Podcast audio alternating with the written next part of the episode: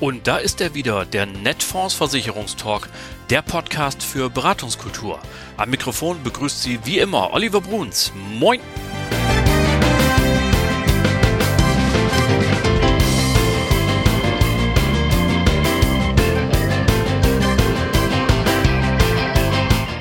Herzlich willkommen, liebe Leute, zur Folge 38. Prima, dass Sie wieder dabei sind.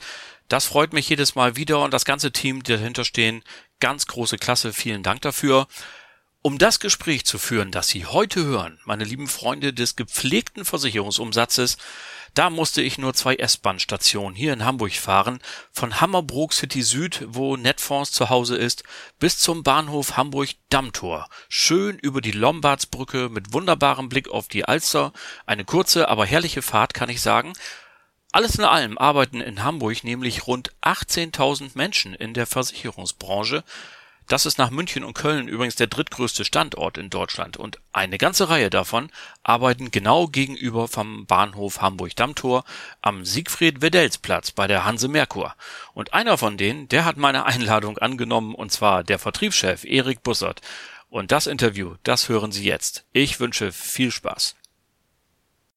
Lieber Herr Bussert, schön, dass ich da sein darf, äh, hier bei Ihnen im Headquarter Hanse Merkur am Hamburg-Dammtor. Ja, ich freue mich auch, dass Sie da sind, Herr Bruns.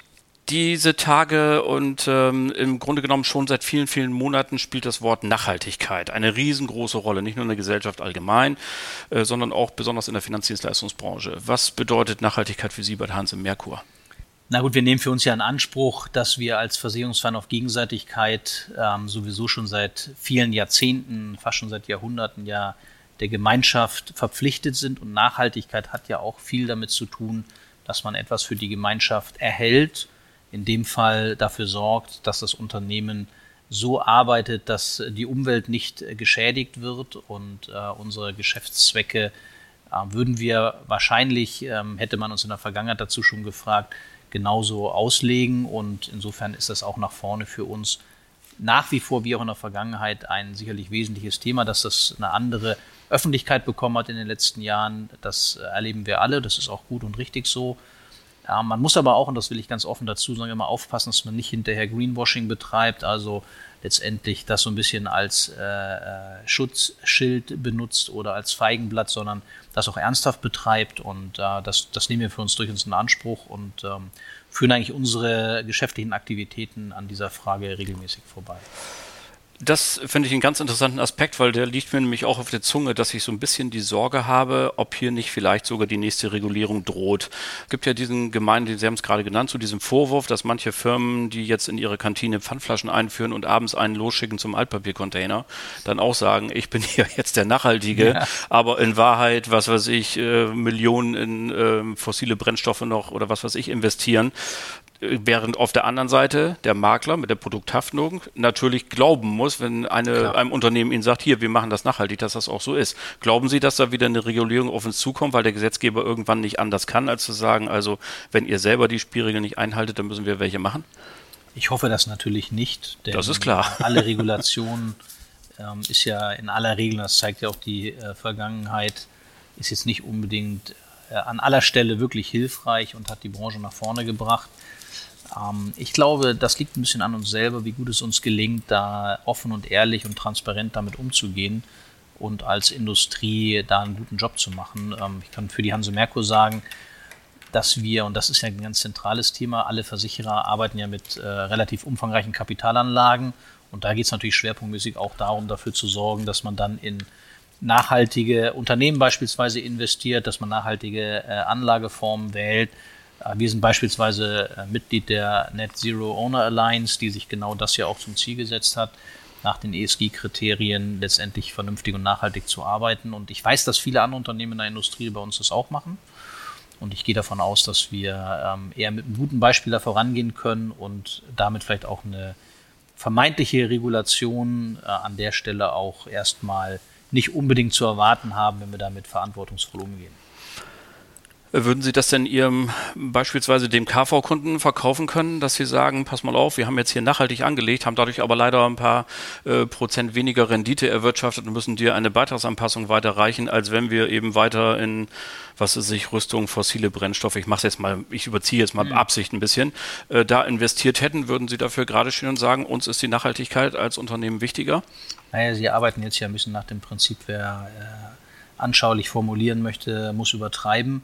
Ich weiß nicht, ob das äh, wirklich eine Konsequenz ist, denn das ist ja eine Hypothese erstmal, dass die Anlage in nachhaltigen Investments zu einer niedrigen Rendite führt. Das äh, ist ja nicht unbedingt gesagt und muss auch nicht der Fall sein. Äh, ob man das hinterher, wenn es denn so wäre, jetzt hypothetisch einem Kunden verkaufen könnte, ähm, das würde ich auch anders formulieren. Wenn die Situation so ist, dann würde man es dem Kunden erläutern müssen.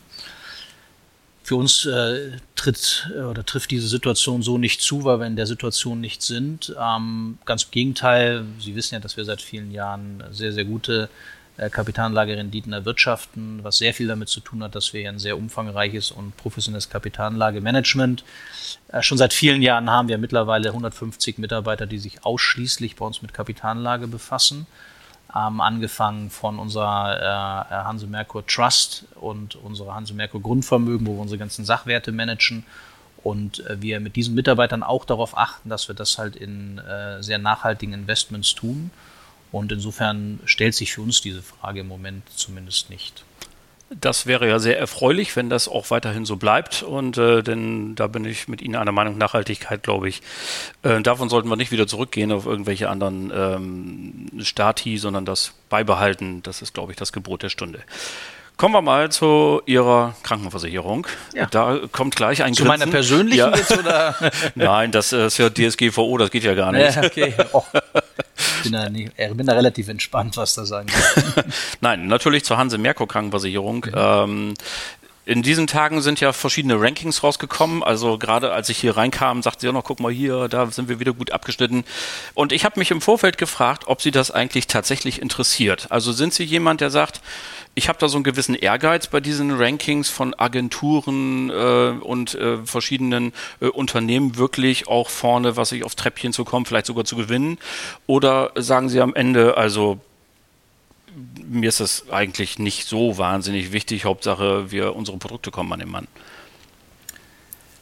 Na, ich glaube, das ist ja, wenn man sich hinterher anschaut, wofür so ein Unternehmen steht, dann steht die Hanse Merkur ja insbesondere dafür, dass wir ein sehr gutes Gesamtpaket, nicht nur in der Krankenversicherung, aber wir sprechen jetzt ja schwerpunktmäßig erstmal über die Krankenversicherung, äh, in der Krankenversicherung anbieten können. Und dazu gehört natürlich ein sicherlich ein äh, sehr gutes Produkt, ein starkes Preis-Leistungs-Verhältnis, eine hohe Beitragsstabilität, tolle Services, guter Vertrieb.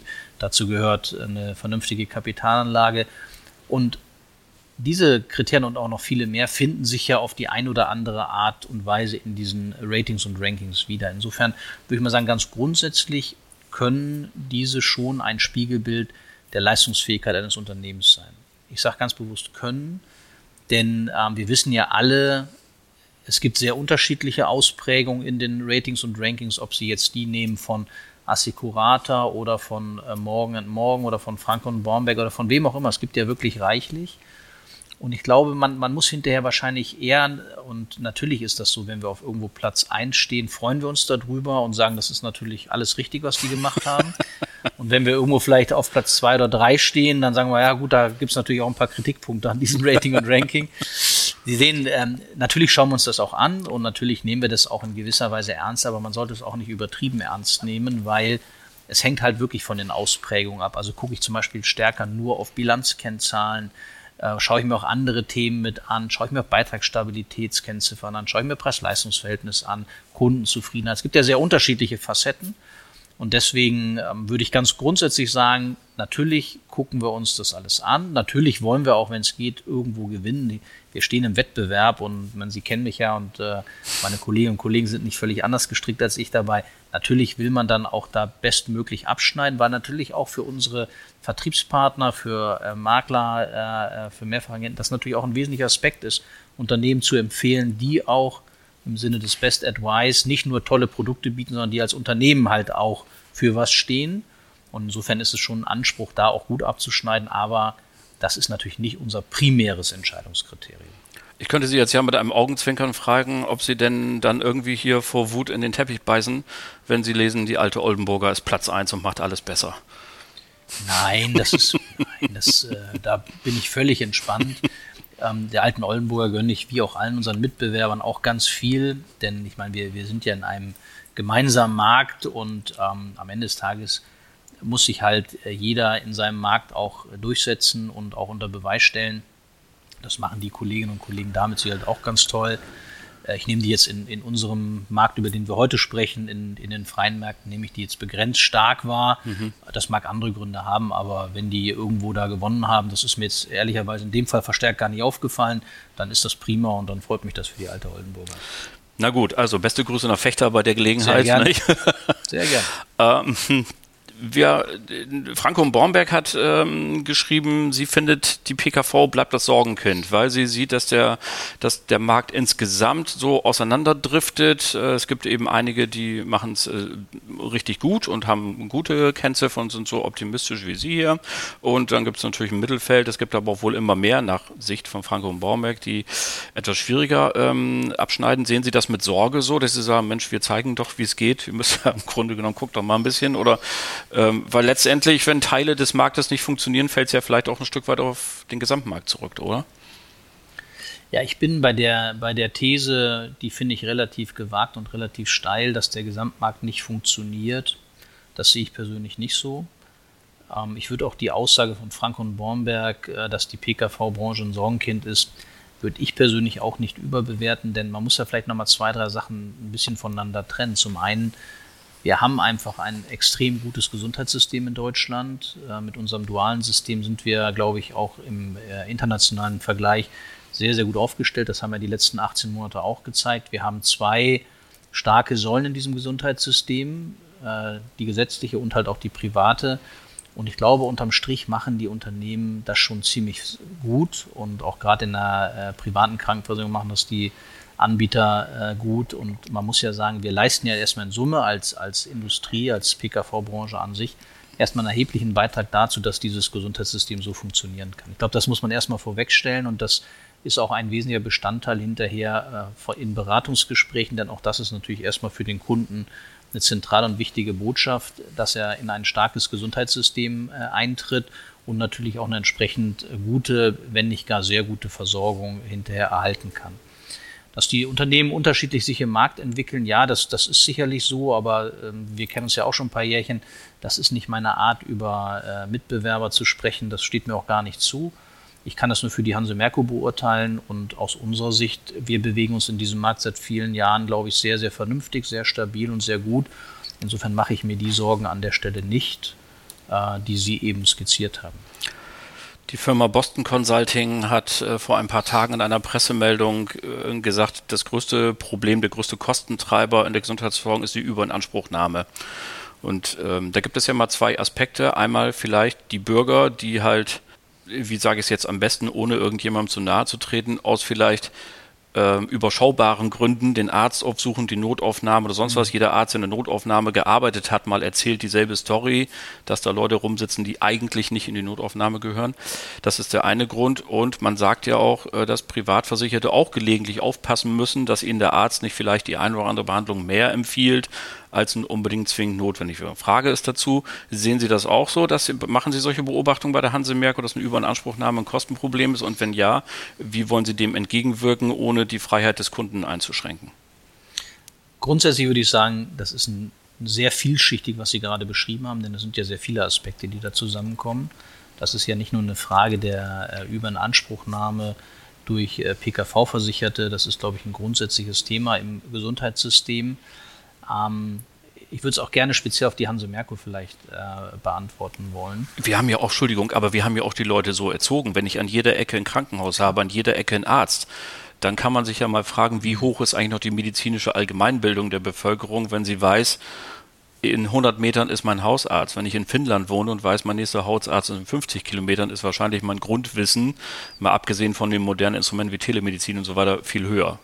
Nur mal so als Einwurf. Ja, auch das, lieber Bruns, finde ich, ist, ist halt relativ gewagt, denn man muss sich ja immer die Frage stellen, was ist die Alternative? Wenn Sie jetzt sagen, Finnland ist ein Beispiel, klar, da ist der Arzt viel weiter weg, deswegen wird da weniger in Anspruch genommen, nur im Notfall ist die Frage, wenn wir eine Mangelversorgung in Deutschland hätten, dann würden äh, auch alle sich darüber beklagen. Also das ist ein bisschen, finde ich, an, in Anführungszeichen wäre, wäre das für mich Jammern auf hohem Niveau, vielleicht auch auf höchstem Niveau. Ähm, ich will nochmal auf die Hanse Merkur zurückkommen. Ähm, wir handhaben das grundsätzlich so, dass wir uns natürlich im Erstattungsfall das schon anschauen, über welche Erstattung sprechen wir. Und äh, hätten wir jetzt besonderes, besondere Auffälligkeiten dann würden wir sicherlich, und das tun wir auch, dann geben wir natürlich auch dem äh, jeweils Versicherten einen Hinweis. Und natürlich würden wir denen dann auch sagen, pass bitte beim nächsten Mal beim Arztbesuch, guck da mal äh, genauer hin, ob das jetzt unbedingt erforderlich ist. Aber man muss natürlich auf der anderen Seite auch sagen, die Versicherten sind keine Mediziner. Und man kann von den Leuten auch nicht verlangen, dass sie hinterher äh, jedes MRT, also kostenintensivere Untersuchung, dann sofort hinterfragen. Und ich glaube in der letzten Konsequenz, und da würde ich es eher ein bisschen an der Gesamtkonstellation bei uns äh, ähm, vorbeiführen wollen. Wir haben eine durchaus sehr, sehr gute Leistungsquote, also deutlich besser als der Marktschnitt. Und insofern haben wir anscheinend diese Herausforderung zumindest eher in begrenztem Maße.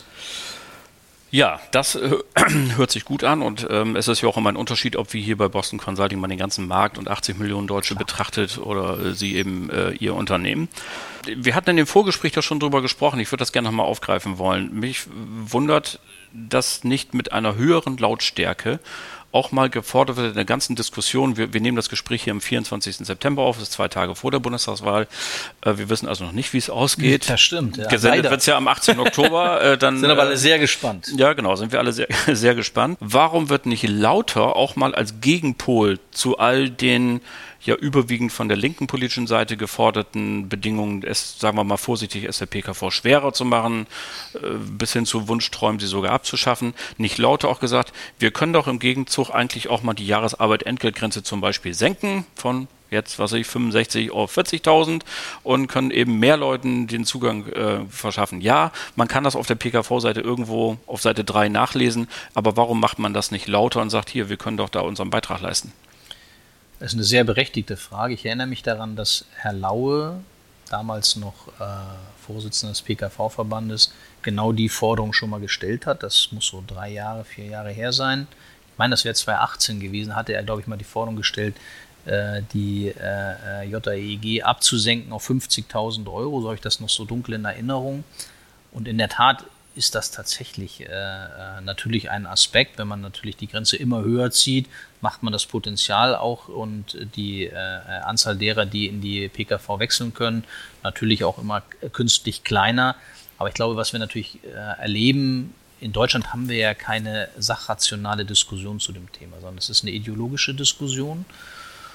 Und äh, Ideologien äh, haben es ja so an sich, dass sie in aller Regel wirklich guten Argumenten nur so be sehr begrenzt zugänglich sind. Äh, denn wenn es anders wäre, dann hätten wir sicherlich nicht diese ganzen, äh, nach meiner Wahrnehmung doch eher unsinnigen Diskussionen zu Bürgerversicherung etc. pp. Denn das ist schon, finde ich, äußerst bemerkenswert, äh, was wir im Moment so alles an, an Themen äh, in Frage stellen, die am Ende des Tages ja in unserem Land durchaus sehr gut funktionieren. In der PKV gibt es ja drei Säulen voll Zusatz und Pflege und die vier und die BKV. Wo sehen Sie die, das größte Potenzial für sich in den nächsten Jahren? Na gut, ich muss es natürlich jetzt so beantworten, nachdem wir ja noch vor der Bundestagswahl sind. Ganz grundsätzlich wird es sicherlich auch davon abhängen, wie politische Weichen gestellt werden.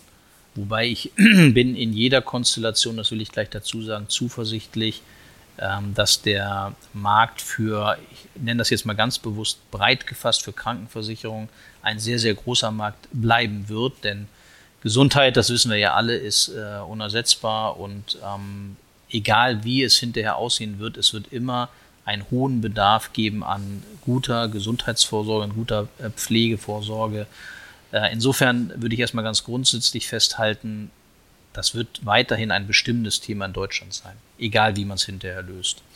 Und um Ihre Frage nach jetzigem Stand konkret zu beantworten, unser Anspruch ist ja als Hanse Merkur, dass wir uns in allen von den äh, von Ihnen genannten Bereichen bestmöglich äh, bewegen wollen. Wir sind in einer, das wissen Sie ja, in einer Krankenvollversicherung in allen Zielgruppen, die relevant sind, aus unserer Sicht top aufgestellt. Wir sind in der Krankenzusatz äh, sehr, sehr gut unterwegs. Für uns ist das ganze, das ganze Thema natürlich Pflege und insbesondere auch die betrieblichen Vorsorgeeinrichtungen, sowohl in der Pflege als auch in der äh, Krankenversicherung, sind ganz äh, wesentliche äh, Wachstumsthemen. Und äh, wir werden uns auch beispielsweise in der betrieblichen Pflege sicherlich nach vorne noch ähm, ganz erheblich äh, weiter aufstellen ähm, und äh, ausweiten. Ich will da jetzt noch nicht so viel verraten, aber seien Sie da mal gespannt, was da kommen wird. Gut, das ähm, beobachten wir mit großer Freude. Das kann ich Ihnen versprechen. Ähm, lieber Bussard, es ist gute Sitte im Netfonds dass wir auch ein bisschen äh, den Menschen hinter der Funktion äh, betrachten und deswegen gestatten Sie mir, ähm, dieser kleinen ähm, Rubrik jetzt Folge zu leisten und Klar. Ihnen ein paar ähm, Fragen zu stellen, die sich mit der Person beschäftigen und ähm, auf deren Antworten wir sehr gespannt sind. Es sind nämlich jedes Mal dieselben und mhm. die treuen Hörerinnen und Hörer okay. können immer gut vergleichen. Und die erste Frage Frage lautet immer, welches Buch haben Sie zuletzt bis zu Ende gelesen? Da muss ich kurz drüber nachdenken. Ich habe ähm, gerade gelesen ein sehr interessantes und äh, spannendes Buch und zwar, gucken, ob ich den Titel noch richtig zusammenkriege, ähm, von Ocelot bis Friesennerz. Das ist ein, ja, das hört sich lustig an. Das ist ein Buch von der, ähm, von einer der Erbinnen von Pelze Mattiesen auf Sylt in den okay. 70er, 80er Jahren ein ganz bekanntes äh, Pelzgeschäft und äh, die hat aus der Perspektive des, der Sylter Einwohnerin die Entwicklung der Insel in den letzten 40 Jahren beschrieben, insbesondere aus Einzelhandelsperspektive.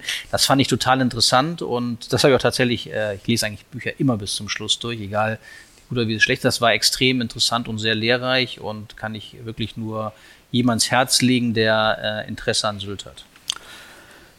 Das ist hiermit aufgenommen, der Tipp. Ähm, und die zweite Frage haben Sie eigentlich gleich mit beantwortet. Die lautet nämlich eigentlich, welches Buch haben Sie zuletzt nicht bis zum Schluss gelesen? Jetzt haben Sie gesagt, Sie lesen alles bis zum Schluss. Oder gibt es doch eins, wo Sie sagen, also das war mir zu doof, das habe ich jetzt mal weg oder hat mich nicht gepackt oder wie auch immer?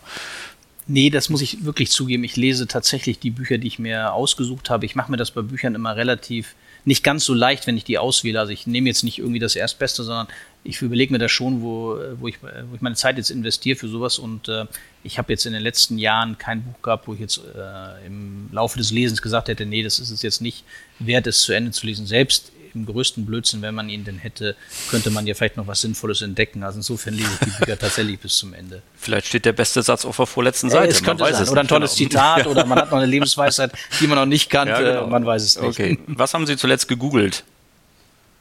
Boah, ich glaube, ich habe irgendwas nach Immobilien gegoogelt, wenn ich ehrlich bin, weil ich immer mich mit dem Gedanken trage, nachdem ich äh, bin ja kein gebürtiger Norddeutscher, aber äh, fühle mich ja seit vielen Jahren in Hamburg durchaus sehr wohl und ich gucke immer äh, mal, äh, was so auf der Immobilienseite an der Küste passiert, aber das ist ja mittlerweile so davon gelaufen. Insofern, aber trotzdem, ich schaue Interesse halber immer wieder danach. Amazon oder stationärer Handel? Ich mache tatsächlich beides, wobei ich habe äh, drei Kinder und ähm, die sind jetzt alle in so einem Alter, wo dann viele Wünsche mit Klamotten und sonstiges entstehen und da machen wir tatsächlich relativ viel über Amazon. Und ähm, ich persönlich mag aber, gebe ich auch offen zu, das nach wie vor sehr gerne wenn es die Zeit zulässt, auch in der Stadt mal bummeln zu gehen. Jetzt geht das ja Gott sei Dank wieder und äh, insofern ähm, würde ich immer sagen, ich mache beides durchaus, beides auch sehr gerne. Verbrennermotor oder E-Auto? Auch da bin ich indifferent, muss ich auch ausweichen, weil ich beides habe. Ich habe privat ein Elektroauto, das gebe ich zu, so ein Renault Zoe, das äh, finde ich einfach, äh, mit dem fahre ich am Wochenende wahnsinnig gerne, kleinwendig. Ich habe auch so eine Wallbox zu Hause, das ist äh, herrlich, der ist schnell aufgeladen, ist ja. echt ein tolles Auto. Und äh, ähm, dann habe ich aber geschäftlich äh, tatsächlich auch einen Verbrenner, also kein Elektroauto. Weil als Vertriebsvorstand braucht man natürlich auch Reichweite und hat auch längere Strecken und das ist mit dem Elektroauto noch nicht darstellbar. Joggen, Radfahren oder Schwimmen? Ich bin tendenziell der E-Bike-Fahrer, das muss ich zugeben, das habe ich für mich entdeckt. Ähm, ich fahre tatsächlich auch ab und zu mit dem Fahrrad ins Büro. Ich habe äh, so eine Strecke von äh, einfache Strecke 27 Kilometer und äh, das fahre ich tatsächlich, habe ich mir auch fest vorgenommen, einmal die Woche mindestens mit dem Fahrrad und das mit dem E-Bike natürlich äh, jetzt sportlich nicht der Riesenanspruch, aber zumindest man bewegt sich in der frischen Luft. Und äh, ich habe das für mich entdeckt, das macht wahnsinnig Spaß, weil man einfach so tolle äh, Radien hinterher abdecken kann, ohne sich total zu verausgaben. So herrlich. Bier oder Wein? Trinke eigentlich eher selten Alkohol und wenn ich Alkohol trinke, dann eher einen Wein. Kaffee oder Tee? beantwortet Sehen Sie fast von selber. Sich, weil vor mir eine äh, äh, Tasse Kaffee genau, steht. Ihre also, schon leer im ja, Gegensatz ja, zu meiner. Genau. also eher Kaffee. Berge oder Meer? Eindeutig mehr. Vinyl, CD oder Streamingdienst? Ja, ähm, ich bin grundsätzlich ein großer Vinyl-Fan. Ich habe auch noch ganz viele äh, LPs und äh, äh, auch viele Singles aus meiner Jugend. Die liegt ja auch schon zwei, drei Tage zurück. Aber ich habe die auch aus äh, ähm, Gründen der Wehmut aufgehoben und immer mal wieder kam ich dann so alte Platten raus. Das meiste gibt's ja heute im Streamingdienst und ich muss ehrlich sagen, ich bin eigentlich total begeisterter Nutzer so von Spotify und Co., denn das ist einfach so komfortabel. Man hat da unfassbar viele Möglichkeiten. Und äh, insofern nutze ich schon äh, vorrangig den Streamingdienst, aber würde nie meine Vinyl äh, äh, Sachen äh, aufgeben. Allerdings muss ich sagen, meine CDs habe ich alle eingemottet. Also ich hatte früher eine ganz große CD-Sammlung, habe ich gerade vor einem Jahr oder was im Keller alle in so Kunststoffboxen geräumt und in die hinterste Ecke geschoben. Ach so, na guck. Ja, vielen Dank dafür, für den kleinen Einblick Sehr in gern. die ähm, Person. Kommen wir nochmal zurück zu Ihrem Unternehmen und ähm, Sie haben ja ähm, durchaus schon mal den einen oder anderen KV-lastigen Vertrieb sich äh, einverleibt. Würden Sie im Nachhinein sagen, es hat sich gelohnt? Ich hätte erstmal nicht gesagt einverleibt, sondern äh, wir haben äh, in Kooperationen äh, gearbeitet, die wir dann auch ausgeweitet haben auf eine äh, Beteiligungslogik, weil es aus vielen Gründen sinnvoll war. Und ich würde unterm Strich sagen, ja, das hat durchaus viel Sinn gemacht, denn das gibt natürlich auch den Vertrieben ein äh, vernünftiges Backup, also auch ein vernünftiges betriebswirtschaftliches Backup. Und wir glauben an den Markt und insofern haben wir uns auch äh, voller Überzeugung da äh, hinterher beteiligt und ich glaube, das würden alle Beteiligten auch heute so sagen. Das hat sich durchaus auch äh, für alle hinterher ausgezahlt. Können Sie sich auch vorstellen, mal einen Krankenversicherer zu übernehmen? Jederzeit. Wir haben ja vor einigen Jahren äh, die damalige CSS übernommen, heutige Advigon. Ähm, damit sind wir auch sehr, sehr zufrieden. Wir haben in der Vergangenheit auch äh, den einen oder anderen Lebensversicherungsbestand äh, übernommen, beispielsweise die Riester-Renten von der Ergo Direkt, die Ölsner Leben etc. Und ähm, wir würden jederzeit, wenn es interessante äh, Angebote gibt, äh, wären wir da immer gesprächsbereit. Wir haben ja, ähm, wenn der erscheint, ist 18. Oktober, dann sind es noch knapp zehn Wochen bis zum Jahresende. ähm, womit sollten sich Vermittlerinnen und Vermittler in, aus Ihren Sicht in den letzten Wochen des Jahres beschäftigen? Wo sehen Sie das meiste Potenzial, um noch gute Umsätze zu machen? Na gut, ähm, als äh, jemand, der in einem Unternehmen arbeitet, das natürlich auch stark von der Krankenversicherung äh, dominiert ist, ähm, zumindest überwiegend ja dann doch es ein, eigentlich unsere Hauptsparte ist, ähm, da würde ich natürlich immer sagen, beschäftigen sich mit dem ganzen Thema äh, private Krankenvollversicherung zum Ende des Jahres, denn natürlich ist das dann nochmal äh, ein Wechselfenster, äh, über das man sicherlich nachdenken muss.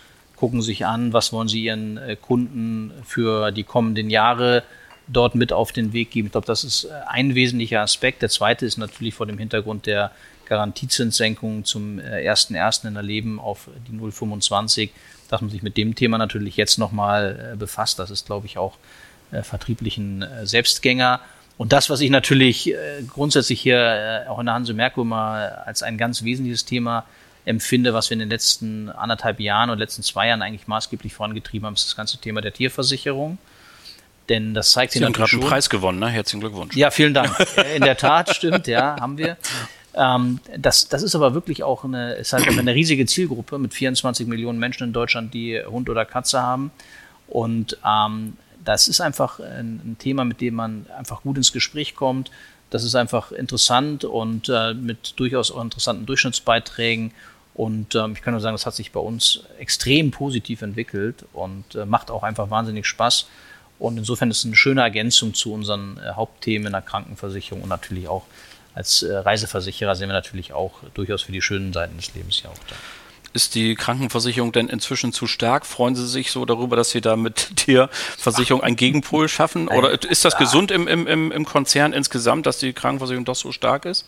Ja, absolut. Also wir sind ja, wir sind ja jetzt ein, ähm, als Versicherungsverein auf Gegenseitigkeit äh, insofern ein bisschen untypisch, weil wir bearbeiten ja bis auf das Thema Rechtsschutz alle Sparten in Deutschland, äh, die es denn gibt. wir sind klar, in der Kranken haben wir eine starke Ausprägung, aber wir wachsen ja auch beispielsweise in der Lebensversicherung ganz erheblich. Das wird man dann auch sehen bei unseren Zahlen in 21, wenn wir die nächstes Jahr präsentieren. Das ist dieses Jahr auch ein extrem erfolgreiches Jahr. Wir wachsen sehr stark in der Kompositversicherung, ähm, in, der Rechtsschutz, in der Rechtsschutz, in der Reiseversicherung wollte ich sagen.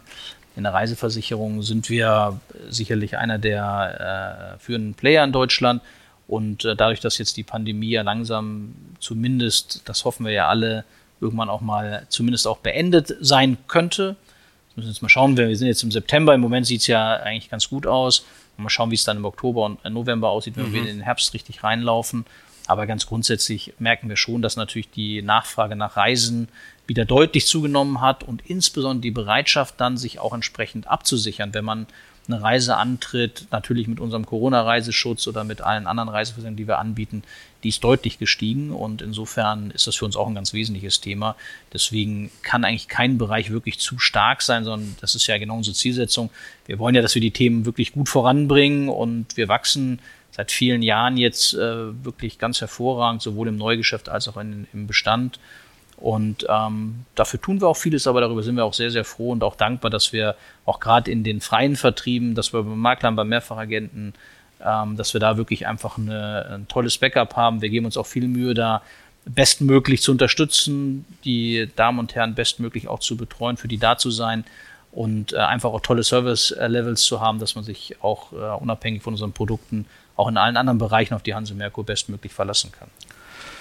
Das war jetzt ja ein sehr KV-lastiges Gespräch hier heute, aber Sie haben gerade natürlich das Stichwort Leben nochmal genannt. Deswegen gestatten Sie mir eine Frage nochmal, die sich mit der Riester-Rente beschäftigt. Ja. Die jetzt, äh, die Regierung, die jetzt abtritt, hat es, wenn ich das richtig weiß, im Koalitionsvertrag eigentlich stehen, dass sie sich um die Riester-Rente kümmern wollte. Das hat sie ja. aber nicht gemacht. Gleichwohl haben wir, glaube ich, eine ja, fast beispiellose Kampagne erfahren, äh, dass dieses äh, Produkt äh, kaputt geredet wurde. Ähm, wie enttäuscht sind Sie da von der Regierung, dass sie hier nichts gemacht hat? Oder war das vielleicht doch clever? Können wir was Besseres machen? Sie sagen, okay, das hat seine Zeit gehabt, wir haben die Chance, was Besseres zu machen. Äh, wie ist da Ihre Haltung zu dieser Frage? Ich glaube, ganz grundsätzlich ist ja erstmal der, der Ansatzpunkt und auf den muss, finde ich, muss man immer wieder ein bisschen zurückkommen. Warum hat man eine Riester-Rente gemacht? Man hat das damals gemacht, um im Endeffekt die Rentenlücke insbesondere bei denjenigen, die etwas geringere Einkommen haben, die entstanden ist, äh, zumindest diese neu entstehende Rentenlücke zu schließen. Und dafür macht die natürlich schon total viel Sinn. Natürlich finde ich sehr schade, dass es in den letzten Jahren nicht gelungen ist, äh, dort sich entsprechend weiterzuentwickeln.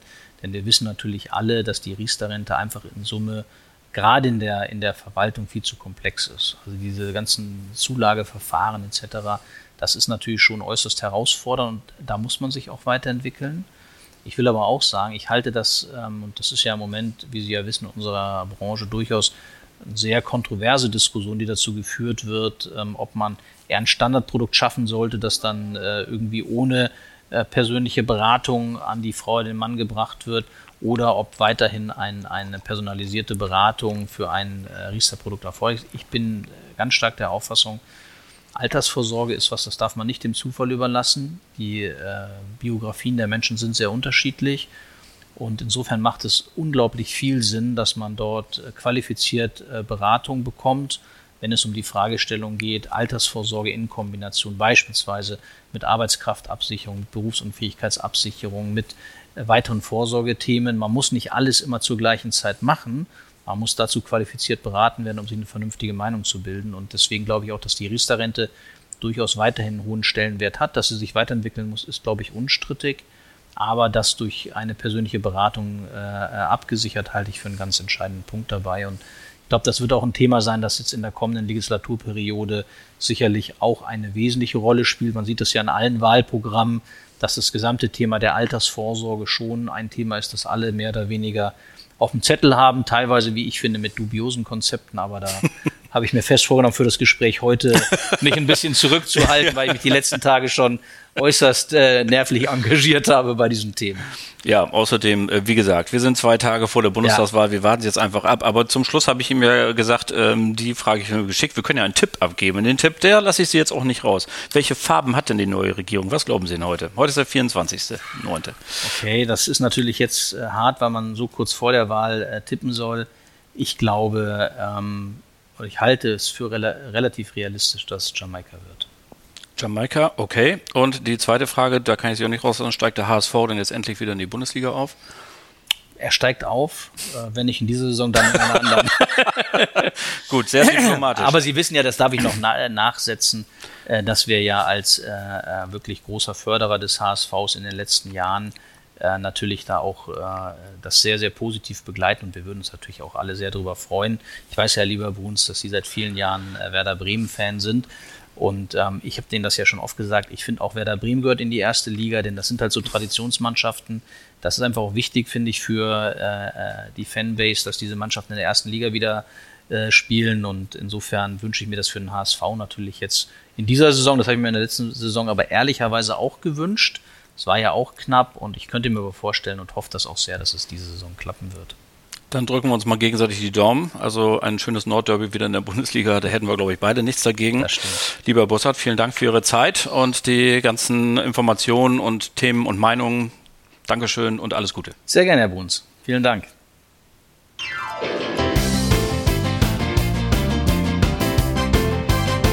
Das war es dann auch schon wieder für heute. Ganz herzlichen Dank nochmal an Erik Bussard und natürlich herzlichen Dank auch an Sie, liebe Zuhörerinnen und Zuhörer. Natürlich ebenfalls, denn das ist großartig, dass Sie dabei sind. Schön, dass es auch heute wieder geklappt hat.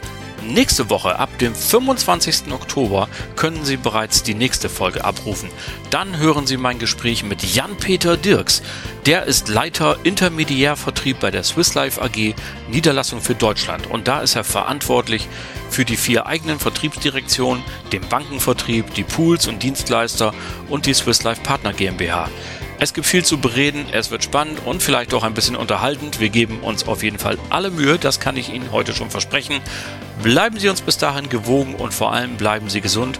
Allen Kranken wünschen wir gute Besserung. Beste Grüße aus Hamburg, Ihr Oliver Bruns.